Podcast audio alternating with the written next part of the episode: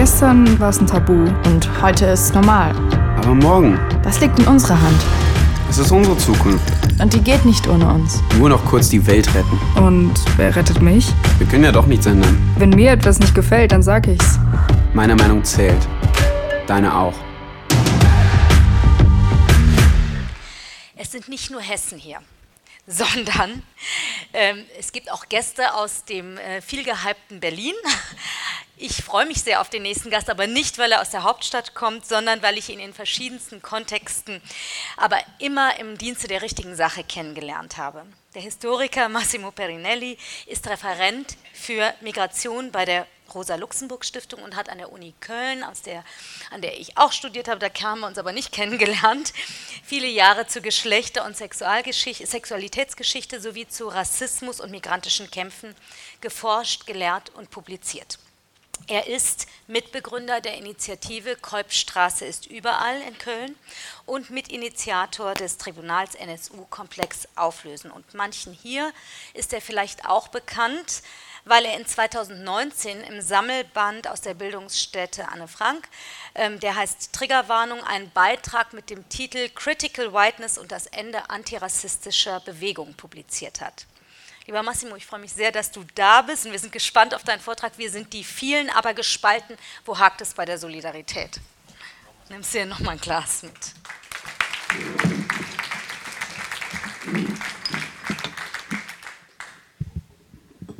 Ja, vielen Dank, Prasanna, für die netten Worte. Ich muss euch leider enttäuschen, ich bin in Frankfurt geboren, insofern doch Hesse.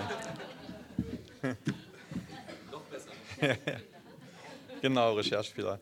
Ja, danke für die Einladung nochmal auch an die Bildungsstätte Anne Frank. Äh, Es hat mich sehr gefreut. Ähm, Ich denke, die Einladung geht zurück auf den Beitrag, den du ja schon erwähnt hast, äh, äh, in dem gleichnamigen Band Triggerwarnung. Mein Beitrag heißt auch Triggerwarnung. Ähm, Der Text war ein Versuch, ähm, mit den an Bedeutung gewinnenden identitären Konzepten umzugehen, die im Feld des Antirassismus um sich greifen und in Teilen schon hegemonial geworden sind, vor allem bei jüngeren Leuten.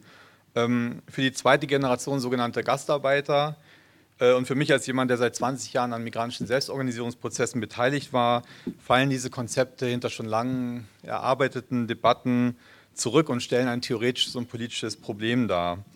Ähm, und das Sprechen von Allianzen äh, ist meiner Meinung nach ein Ausdruck äh, dieses Problems.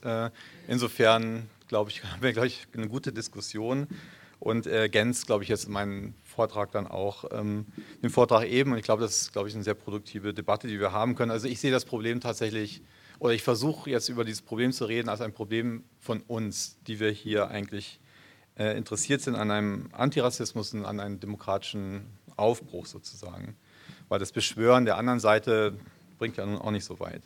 Der Buchbeitrag war auch ein Ergebnis eines jahrelangen kollektiven Diskussionsprozesses und darin der Versuch, einen anderen Vorschlag zu machen, nämlich sich der Frage der Solidarität zuzuwenden.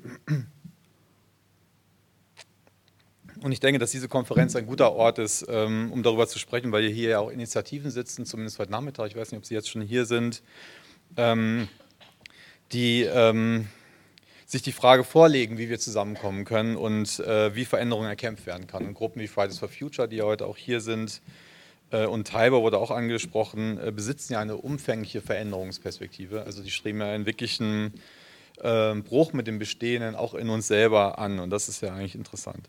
Konkreter Anlass für meinen Beitrag, äh, dieser Buchbeitrag, war die Feststellung, dass antirassistische Bewegung sich intellektuell, konzeptionell und politisch in einer tiefen Krise befindet. Also deswegen schreibe ich auch immer das Ende des Antirassismus. Ähm, und zwar, weil der gegenwärtige Antirassismus eben keine Antworten mehr auf die veränderte globale Situation und die Veränderung der Rassismen selber besitzt. Er, vor, er konnte vor allem keine Antwort auf die neuen Spaltungen finden, die sich durch den antimuslimischen Rassismus und die rassifizierte Sicherheitspolitik im Prozess der europäischen Integration auftaten. Also Stichwort Festung Europa, Verlagerung der EU-Außengrenzen in die Sahara, in die Türkei, in die Lager menschenverachtender Regime. Es gibt gegenwärtig keinen überzeugenden Vorschlag, wie Exklusion, Ausbeutung und Diskriminierung politisch abgebaut oder gar überwunden werden könnte. Die Vision einer gerechten Gesellschaft für alle scheint immer unvorstellbarer, immer undenkbarer zu werden. Und das ist ja auch der gedankliche Ausgangspunkt zum Beispiel von Debatten wie die von Didier Eribon mit seinem extrem viel diskutierten Buch Rückkehr nach Reims ähm, äh, enthalten, wenn er eben ergründet, warum eigentlich die Generation seiner Eltern, die Arbeiterklasse, plötzlich eigentlich gegen ihre objektiven eigenen Interessen wählt, Front National wählt, rechts wählt und äh, sich eigentlich das gesamte System der repräsentativen Demokratie eigentlich mehr und mehr delegitimiert in weiten Teilen der Gesellschaft. Ähm, die notwendige Bezugnahme auf zivilgesellschaftliche, radikaldemokratische Kämpfe war eigentlich immer für emanzipatorische Bewegungen in den letzten 100 Jahren konstitutives Merkmal. Ähm, diese Bezugnahme ist in weiten Teilen verschwunden, selbst in einer Linken, die eigentlich genau das machen müsste. Niemand glaubt mehr ernsthaft, etwas verändern zu können. Ähm, und das ist eigentlich unser Hauptproblem, über das wir sprechen müssen, über uns. Auch in Deutschland ist das Vertrauen in die etablierten Parteien durch die scheinbare Alternativlosigkeit zum ja, Neoliberalismus nennt es manche. Das heißt, die zunehmende Entsicherung des eigenen Lebens, die drohende Armut trotz steigender Arbeitsanforderungen, mangelnde Rente nach einem arbeitsvollen Leben, unbezahlbarer Wohnraum trotz durchschnittlichen Verdienstes, fundamental gestört. Auch hierzulande wird nicht mehr entlang eigener Interessen gewählt, sondern vielmehr einer apokalyptischen Lust gefrönt an der Zerstörung des bestehenden demokratischen Systems. Ähm, die rechten Parteien haben diese Zerstörung des demokratischen Systems versprochen und betreiben diese Transformation bereits spürbar. Und gerade im kulturellen Bereich spüren wir das ja schon überall, indem sie die Spielregeln des Sag- und Machbaren permanent unterlaufen und mehr und mehr selber in Frage stellen. Sie inszenieren es als Rache derjenigen, die sich nicht mehr repräsentiert fühlen. Das gilt vor allem für den fragmentierten typ, Typus Mann, der sich selbst als entmächtigtes Familienoberhaupt imaginiert. Er legt sich zunehmend eine toxische, frauenverachtende, phantasmatische Männlichkeit zu. Und auch das können wir in dem Maskulinismus der neuen Rechten und dem Antigenderismus erkennen. Der Attentäter von Halle ist vielleicht das neueste und erschreckendste Beispiel dieser Art von kriegerischen, auf Vernichtung ausgelegten Männlichkeit. Der Lackmustest des antidemokratischen Diskurses, wie Max Czolek es treffend beschreibt, ist jedoch der Rassismus in dieser Gesellschaft. Dieser Diskurs entfaltet sich über die Figur des Migranten und der Migrantin. Wir erleben eine neue Konjunktur des Rassismus, die, wie Naika Forotan sagt oder feststellt, jedes gesellschaftliche Thema auf das Feld der Migration lenkt und darin diskursiv verhandelt. Die zunehmende Entsicherung der Lebensplanung, Sorgen um soziale Abgesichertheit, Kriminalität, Sexismus, Wohnungsnot. So ist besser, ja. Das glaube ich zu schwer, dieses Funkding. Werden als Folgen von Migration, Einwanderung und Flucht thematisiert. In der Politik, in den Medien und auf der Straße. Die Angst vor Gespenster wie den kriminellen Geflüchteten, den sexistischen Muslimen oder dem antisemitischen Bild des großen Austausches vernebelt nicht nur das Denken, sondern auch die Empathie. Wir erleben einen affektiven Ausbruch von rechts und nach rechts zum Schutz des eigenen Volkes, der vor allem männliche Körper adressiert. Angesichts der neuen Weltlage seit 9-11 mit seinen islamistischen Anschlägen und den Dauerkriegen in der arabischen Welt hat sich der Rassismus weltweit verändert. Für Deutschland bedeutet dies, dass es nicht mehr primär um eine Unterschichtung oder Subordinierung, soziale Subordinierung von Migranten und Migrantinnen zur Sicherung der ökonomischen Stellung der Mehrheitsgesellschaft geht, es braucht nicht mehr so sehr wie noch von den 50er bis in die 80er Jahren die migrantischen Massenarbeiter am Fließband und die migrantischen Care-Arbeiterinnen in der Reproduktionsberufen, um der Mehrheit der Deutschen einen Klassenaufstieg zu ermöglichen. Das haben wir hinter uns. Auch wenn diese Ausbeutungsstruktur bis heute eine Funktion des Rassismus geblieben ist und es immer noch um die Organisierung von billiger und entrechteter Arbeit geht, trat nun oder tritt nun ein neues und vor allem identitätsstiftendes Element hinzu. Der antimuslimische Rassismus, evozierte oder brachte einen Riss durch die migrantischen Communities hervor. Da wo jetzt plötzlich auf der einen Seite Spanierinnen, Griechen, Italienerinnen, Portugiesen auf der einen Seite stehen und Menschen aus der Türkei, dem Maghreb, Syrien, Afghanistan, dem Irak auf der anderen Seite. Aus den ehemaligen kanakisierten Subjekten, ich benutze das Wort, weil ich selber aus dem Kanaka-Tag ungefähr, also Menschen, die eine bestimmte Rassismuserfahrung gemacht haben, werden nun plötzlich einerseits Europäer im Diskurs und andererseits Muslime und Muslime. Prekarisierte Underclass bleiben hingegen beide Seiten nach wie vor. Vor dieser Herausforderung geriet der bewegungspolitische Antirassismus der Generation Hoyerswerda, also meiner Generation, der sich mit Wiedervereinigung, Nationalismus und rassistischer Gewalt auseinandergesetzt hatte, seit Ende der 2000er Jahre bis heute in eine tiefe Krise. Ähm Genau. Die identitätsstiftenden Momente sind mehr und mehr bestimmend. Sichtbar wird das etwa beim antimuslimischen Rassismus, der seine Entsprechung in den identitären Schließungsbewegungen seiner Objekte findet.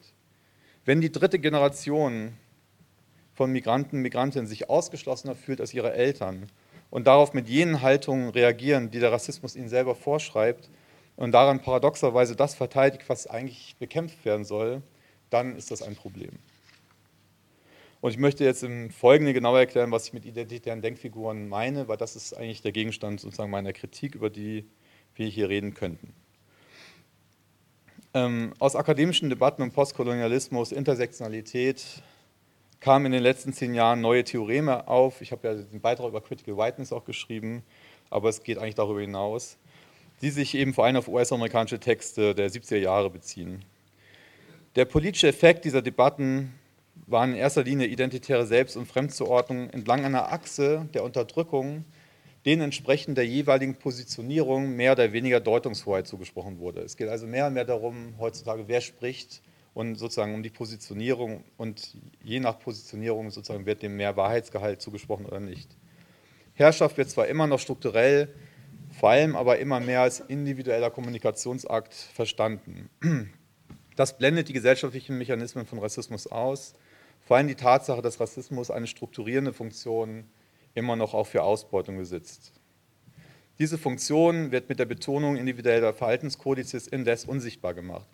Was bleibt, ist eine überall zu beobachtende Innerlichkeit, die von gesellschaftlicher Veränderung nichts mehr wissen will, sondern in der Bildungsarbeit, aus der ich ja auch komme, in Tausenden von Workshops, Seminaren und Konferenzen nur noch von Ausgrenzung spricht weil sich das Individuum gar nicht mehr gesellschaftlich strukturiert denken kann, sondern eben nur noch individuell positioniert. Die penetrante Fra Frage, wo bin ich rassistisch, wo bin ich weiß, wo werde ich übersehen, wo, wo bin ich privilegiert, wo bin ich traumatisiert, wie rede ich, wie wird mit mir geredet, wie bewege ich mich, wie wirke ich auf jemand anders, wie wird mein Name ausgesprochen, wie fühle ich mich gegenüber den anderen. All diese Fragen, die so dominant sind, bedeutet eine permanente Selbstergründung und Optimierung die das Universelle nicht mehr zu denken vermag. Rassismus ist jedoch weniger ein verinnerlichtes falsches Denken, sondern hat eben eine strukturierende und auch fluide Funktion, Menschen im sozialen Raum zu verteilen und auf spezifischen Positionen zu fixieren. Das heißt, Rassismus ist kein identitäres Projekt, auch wenn es Identitäten produziert, sondern eine Funktion zur ungerechten Verteilung von Rechten und Reichtümern. Es geht weniger um Zugehörigkeit und entsprechende Privilegien, sondern um ungleiche Rechte, die zu diesen Verhältnissen, auch zu diesen Privilegien eben führen. Privilegien, das ist ja auch ein Begriff, der wahnsinnige Konjunktur jetzt gerade erfährt. Zum Beispiel das Wahlrecht, was immer wieder als Privileg auch klassifiziert wird im Antirassismus, sind überdies oft bitter erkämpfte Rechte, die eigentlich für alle gelten sollten. Es braucht eine politische Intervention, die nicht den Privilegierten das Privileg neidet, sondern es sich durch die Schaffung solidarischer Bündnisse aneignet, auch gegen den Widerstand der Bevorzugten. Statt eines Rückzugs in die Gruppe vermeintlich Gleicher, das, äh, ja, könnte eine Orientierung auf das Kollektive im Unsortierten stehen. Also was das bedeutet, können wir gleich nochmal in Diskussionen ergründen, die das Gemeinsame an eigenen Überlegungen misst und herstellt. Das ist jetzt die Hauptkritik. Unter gleichen, unter identischen gibt es letztendlich nur Repression und eine, in Form einer permanenten Aufforderung, nicht vom Bild des Identischen abzuweichen. Das gilt natürlich für die politischen Rechten als allererstes mit ihrem Vorwurf zum Beispiel, Politiker und Politikerinnen werden, würden die Volksgemeinschaft verraten. Diese Merkel muss weg, Rufe mit dem Galgen äh, sind äh, ein alarmierendes Beispiel dieser Lo Logik und Morde wie Dena Walter Lübcke ist die äh, tragische Konsequenz daraus. Aber es gilt eben auch, äh, identitäre Gruppen innerhalb von linken oder migrantischen Netzwerken kritisch zu betrachten, die schnell mit dem Vorwurf des Whitewashings bei der Hand sind, wenn ihresgleichen sich politisch oder habituell nicht auf das vermeintlich Gemeinsame beziehen. Als Gleiche wird sich zurückgezogen. Die Frage nach Allianzen ist dann das Maximale an politischer Öffnung. Was als Schutzraum von rechts und auch von links propagiert wird, ist aber und kann nur eine Zwangsgemeinschaft sein, die ihre Grenzen nach außen, vor allem aber nach innen verteidigt. Und damit will ich nicht, und das ist mir wichtig, die Über Überlebensnotwendigkeit von Rückzugsräumen in Abrede stellen. Ähm, alle Menschen, die Erfahrungen mit Rassismus oder anderen Diskriminierungen gemacht haben, brauchen diese Räume in denen man nicht in Frage gestellt wird. Das hast du ja auch in deinem Vortrag total treffend äh, herausgestellt. Und das Gemeinsame als Stärkung erfahren werden kann. Was hier kritisiert werden soll, ist die Behauptung von identitären Empowerments als politische Methode der Veränderung. Im Feld des Antirassismus beobachten wir umso bitterer, dass hier Erfahrungen von Rassismus scheinbar freiwillig gegen stereotypische kulturelle oder gar phänotypische Marker ausgetauscht werden. Jene unveränderbare Marker, die der Rassismus in seine Objekte eigentlich einschreibt und die nun als überzeitlicher oder gar natürlicher Besitz gegen andere bewahrt werden sollen.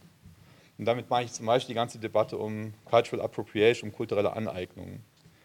Wer immer von sich ausgeht und nur nach Schnittmengen mit anderen sucht, besitzt keine Veränderungsperspektive, sondern lernt immer nur wieder sich selbst als Bild kennen, das andere über ihn oder sie entworfen haben. Politisch ist das schließlich mindestens lebend, tendenziell ist es reaktionär. Für die Solidarität hingegen gilt hingegen die entgegengesetzte These, dass wir als radikal unterschiedliche etwas voneinander und miteinander wollen, und zwar in einer Weise, dass wir unseren sozialen Raum öffnen für etwas Unbekanntes, indem wir am Ende andere sind als die, die wir jetzt sind.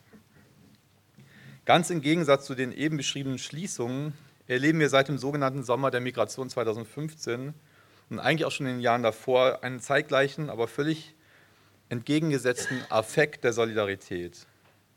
In einer historisch nie dagewesenen Dimension organisieren Millionen von Bürgern und Bürgerinnen Formen einer, eines postmigrantischen Kommunitarismus, der auf Teilhabe, Vielfalt, Empathie und Gerechtigkeit ausgelegt ist.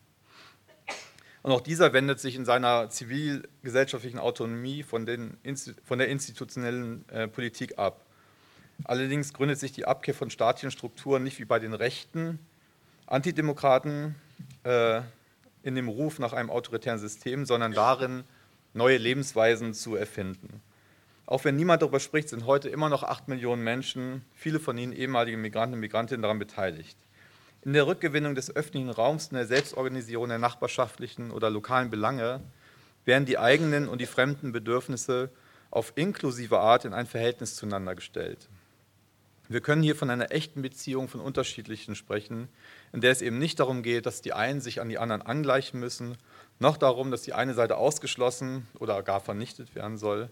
Diese Art des solidarischen Lebens ist zuallererst ein Affekt weniger des Helfens, sondern vielmehr der Effekt des Interesses und einer Öffnung des eigenen sozialen Raums. Im Gegensatz, gucken mal auf die Uhr, im Gegensatz zu der rassistischen Konjunktur nach dem Mauerfall in den frühen 1990er Jahren mit den täglichen Brandanschlägen und den vielen Toten gibt es heute in wirklich jedem noch so kleinen Ort Menschen, selbst in der hessisch-Sibirien, Menschen, die es als eine Bereicherung empfinden, wenn Leute zu ihnen kommen, die ihnen als fremd erscheinen. Das ist neu, das gab es damals in den 90ern einfach nicht. In der Öffnung des sozialen Raums findet eine umfassende Demokratisierung statt. Die Folgestudie des Berliner Instituts für empirische Migrationsforschung, dem BIM, zur Willkommenskultur, die zweite Folgestudie, äh, hat gezeigt, dass es eben vor allem eine Frage der Geschwindigkeit ist, ob ein Ort, in dem Geflüchtete untergebracht werden sollen, also die noch gar nicht da sind, aber kommen sollen, zu einem rassistischen Ort wird oder zu einem Willkommensort. Es hängt davon ab, wer als erstes die Menschen zusammenruft und versammelt. Ist es die Willkommens-Inni oder ist es sozusagen das, ähm, äh, sind es die Rassisten? Dass den zwei Drittel männlichen AfD-Wählern zwei Drittel weibliche Akteure in den solidarischen Strukturen gegenüberstehen, führt dabei auf die geschlechtliche Dimension der aktuellen Spaltung der Gesellschaft vor Augen. Bereits die ersten Treffen im Gemeindesaal, wo besprochen wird, wie den Neuangekommenen geholfen werden kann oder was mit ihnen gemacht werden kann, gemeinsam, verwandelt diesen Ort in eine demokratische Versammlung, die sich ganz grundsätzlich auch gegenseitig fragt, wie wollen wir zusammenleben? Diese Frage ist eine radikal andere Frage als jene nach Identität oder nach dem Subjekt, also nach der Frage, wer sind wir und wer sind eigentlich die anderen? Es geht also nicht nur um die Suche nach Schnittmengen und Ähnlichkeiten, sondern um eine Lust auf etwas Neues, dass beide Affekte, die der Öffnung und die der Schließung, möglich sind, beziehungsweise alle zu ihnen fähig sind, also dieselben Orte, dieselben Gemeinden, ist eben gleichzeitig so beängstigend wie eben auch mutmachend. Geht es aber um Öffnung, stellt sich also die Frage nach dem Gefüge des kommunalen Lebens. Wenn sich die Frage danach stellt, verschiebt sich die Perspektive auf die Beziehungsweisen der Menschen zueinander. also die spezifischen Weisen, einander zu begegnen, miteinander zu leben, in eine materielle wie emotionale Beziehung miteinander zu treten. Ob unter dem Begriff der Solidarity Cities oder in der sogenannten Willkommenskultur, auch beim Hashtag Unteilbar, ähm, entstehen so demokratisierende Impulse, Gefühle der Empathie und Affekte der Solidarität und eine Wiederbelebung, Wiederbelebung des politischen Gemeinwesens. Diese Phänomene sind von den Migranten und Migrantinnen und ihrer Entscheidung, woanders ein neues Leben zu beginnen und sich ein Recht auf Teilhabe zu erkämpfen, selbst erzeugt worden. Das ist nochmal wichtig, die Agency liegt sozusagen in, in der, auf der Seite der Migration und nicht auf der Seite der, der, der ähm, Gesellschaft, in die sie kommen. Die Migranten, jetzt vor allem, ich rede jetzt von denen von 2015, weil sie in so einer sichtbaren großen Menge und auch so schnell kamen, haben uns nicht nur daran erinnert, dass unsere Art zu leben woanders Elend und Flucht erzeugt und auch unsere eigene ähm, Existenz immer prekär ist, sondern ihr bloßes Erscheinung, Erscheinen, die Verweigerung der Unsichtbarmachung, ruft die universelle Forderung des Menschen nach einem Platz in der Welt auf. Dies zu negieren bedeutet, selber unrettbar unmenschlich zu werden. Und für diesen demokratischen Impuls können wir der Einwanderung von einer Million Menschen, die 2015 hier nach Europa kamen, wirklich nur dankbar sein. Ebenso wie jeden Menschen, der sich entscheidet, in ein Schlauchboot zu steigen und die Reise über das Mittelmeer zu wagen. Es geht nicht nur darum, jetzt in dem Fall das Sterben im Mittelmeer zu beenden, sondern um die Anerkennung der Erweiterung des demokratischen Gefüges in dem Versuch der Überwindung von ausschließenden und uns ungleich machenden Grenzen durch die globalen Migrationsbewegungen.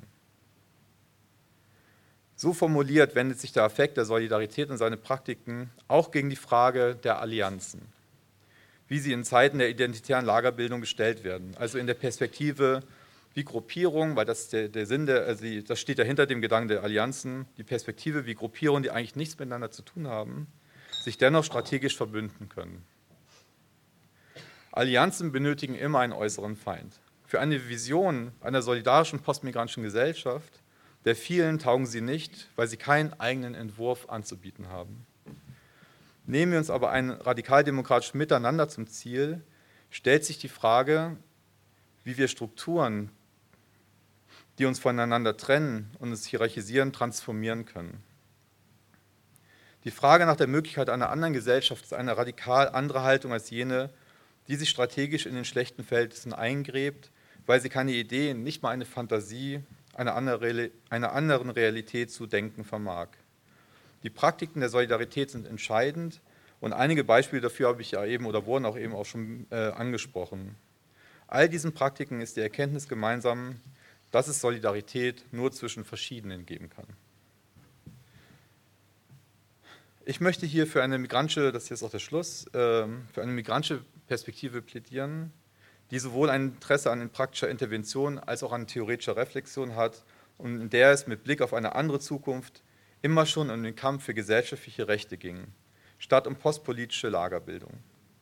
Die Geschichte der Migration zeigt uns, dass verschiedene Rassismen immer wieder überwunden werden konnten, indem Menschen Verhältnisse vorweggenommen haben, äh, die es noch gar nicht gab. Migration spricht im Grunde immer aus der Zukunft zu uns.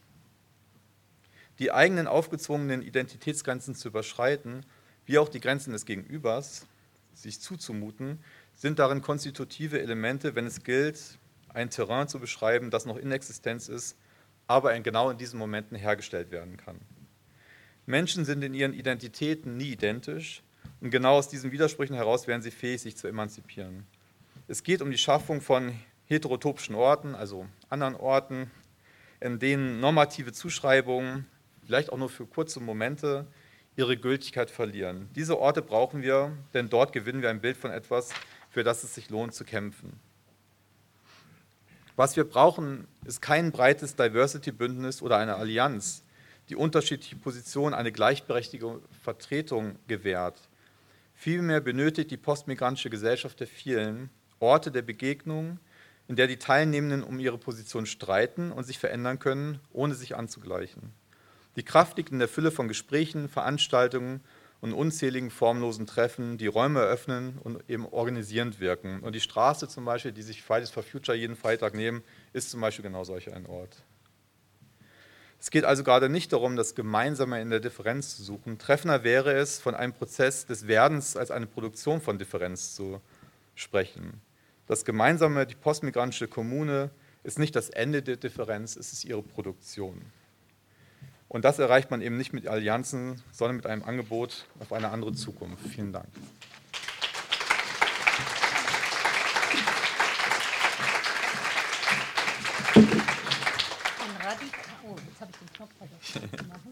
Ein radikal demokratisches Miteinander. Ich finde, das Wort radikal hören wir viel zu selten in dem Zusammenhang für Solidarität der Verschiedenen.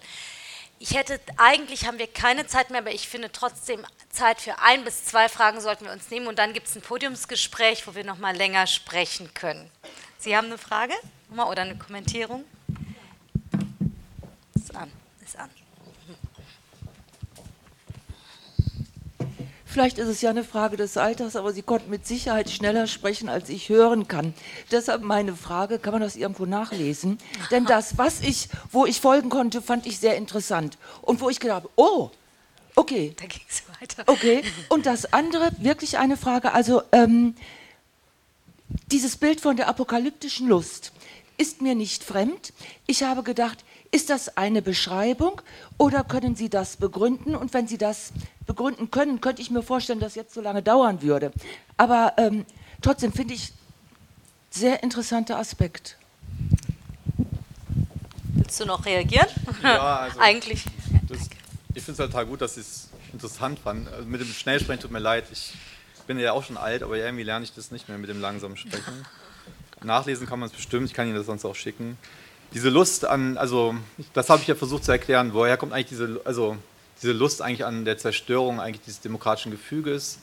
Ähm, ich habe versucht, das ein bisschen damit zu begründen, zu sagen, weil es eben keine Vorstellung gibt, die tragfähig ist, die wirklich Leute, breite Teile von Bevölkerung erfassen kann, nach einer wirklich anderen, besseren Gesellschaft. Das hat man eigentlich in der ganzen Geschichte einer Linken oder von Bewegungen findet man das, immer Entwürfe eigentlich, äh, an die die Leute wirklich glauben. Und also Utopia eigentlich. Ja, Utopia, aber natürlich Real-Utopia, Heterotopia, mhm. also auch Orte, wo das tatsächlich auch im Jetzt und Hier schon gelingt und da, was man dann verstetigen, vergrößern, verallgemeinern will.